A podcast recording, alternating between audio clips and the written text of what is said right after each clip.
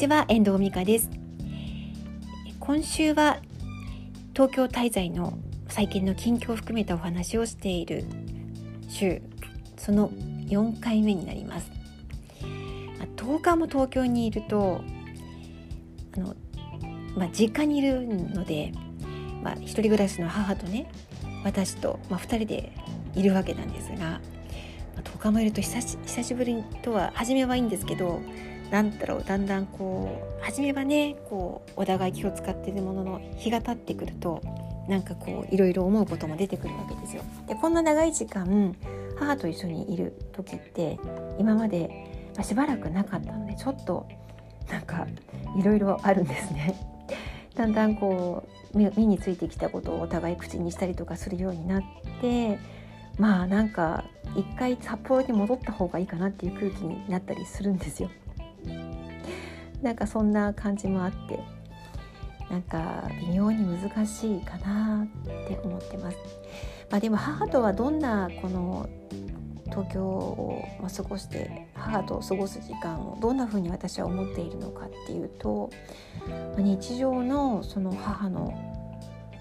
まあなんか様子を知ることがすごく大事なこととあとこの間東京のね私の仕事の環境を整えるっていうこともあって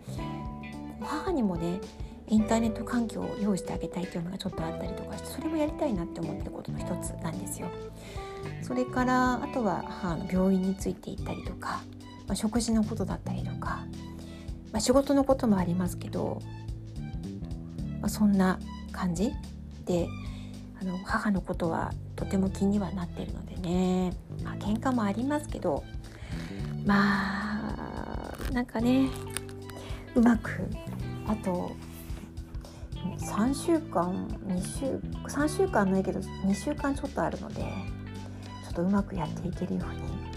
していきたいなと思っているんですがまあ仕事も忙しいからねあんまり話す機会もないとはいえなんかねいろいろありますよね。まあなんかうん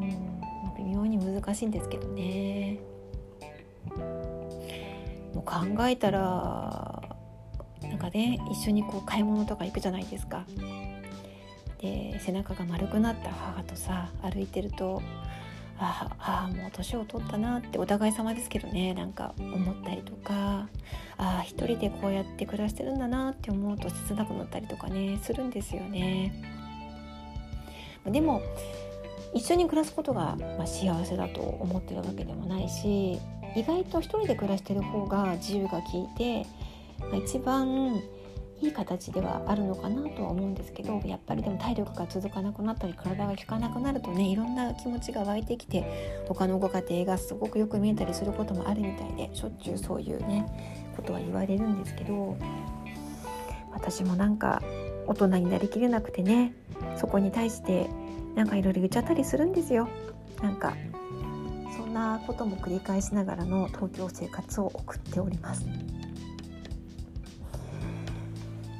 まあ、なんで東京に今いるかっていうと、まあ、感染症下でもあってね3月話しましたけど3月1回帰るとまたすぐ東京に来なければいけないタイミングが来てしまうし、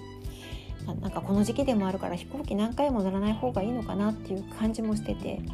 なんかそんな思いもあってこのまま東京にいようかなっていうふうに思っているんですよね。まあもうなんか拉致が開かなくなったら一回帰るかもしれませんがどうだろうか、まあ、なんかそんな感じでやっております。えー、私の、まあ、東京での母とのこの関係みたいな話させてもらいましたいかがでしたでしょうかでは今日はこの辺りで終わりたいと思います最後までお聴きいただきましてありがとうございました。また聞いてくださいね。ではまた。